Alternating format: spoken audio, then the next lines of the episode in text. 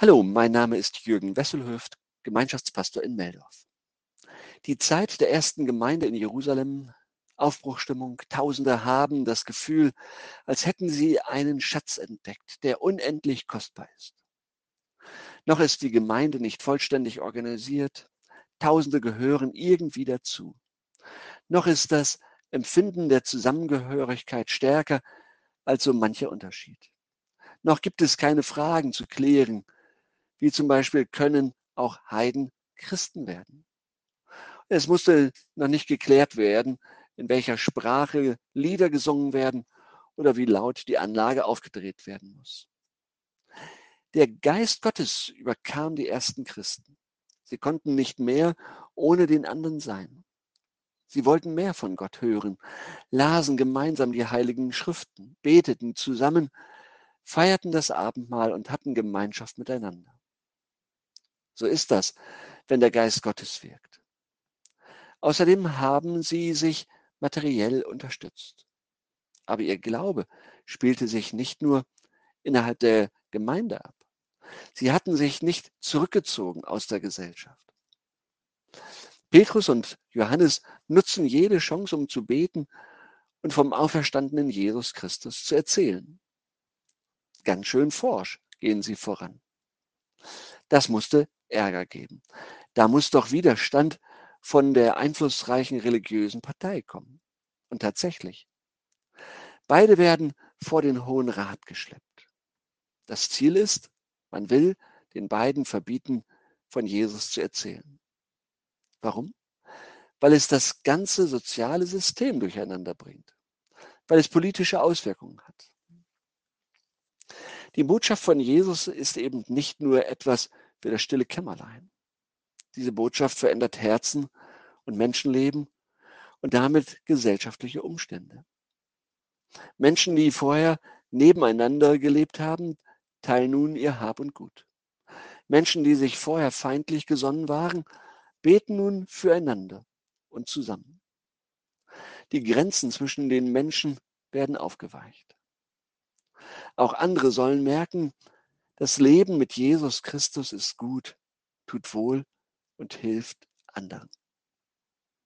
Nur, die Führenden im Volk wittern Gefahr.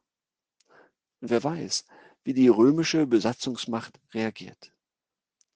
Deshalb ist klar, diese neue Sekte muss gestoppt werden. Sie soll im Keim erstickt werden. Und wie reagieren Petrus und Johannes? Wir können es ja nicht lassen, von dem zu reden, was wir gesehen und gehört haben. So ist es das also.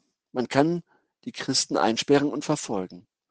Man kann sie diskriminieren und versuchen, ihnen die wirtschaftliche Grundlage zu entziehen. Letztlich kann man sie auch töten. So geschah das damals, als das Redeverbot nichts wirkte. Und so geschieht es noch immer auf dieser Welt. Die Christen sind die weltweit am meisten diskriminierte und verfolgte Menschengruppe. Denn letztlich geht es uns Christen so. Wir können nicht das verleugnen, was wir erfahren haben. Wenn wir das täten, dann äh, wüssten wir, dass wir lügen. Das ist für manche Nichtchristen schwer verständlich. Für manche bleibt dann nur noch die Diskriminierung.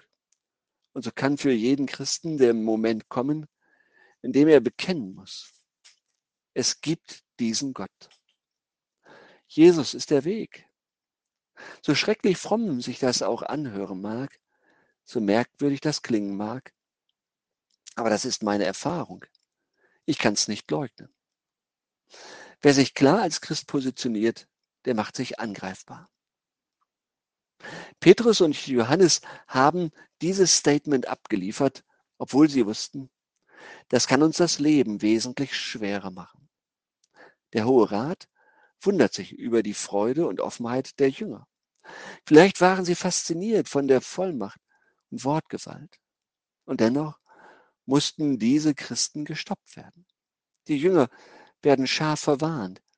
Bei Rückfall würden sie sofort eingesperrt. Von Jesus soll kein Wort in der Öffentlichkeit erwähnt werden. Unmöglich, bekennen beide. Zeugen müssen weitersagen, was sie gehört und gesehen haben. Angst und Unsicherheit, von der wir häufig befallen sind, kannten Petrus auch. Aber er nahm die Zusage von der Kraft Gottes ernst und betete mit anderen. Dann erfuhr er am ersten Pfingsttag, Gottes Geist Herzen erfüllt. Jetzt bekennt er, Schweigen, unmöglich. Denn wo das Herz voll ist, fließt der Mund über. Christsein ist eben keine Privatsache. Andere sollen es auch hören. Du bist ein geliebter Mensch bei Gott. Du kannst frei leben in der Bindung an Gott. Es gibt nichts Schöneres, als Jesus zu gehören. Ich wünsche euch, dass ihr auch sagen könnt, wir können es ja nicht lassen, von dem zu reden, was wir gesehen und gehört haben.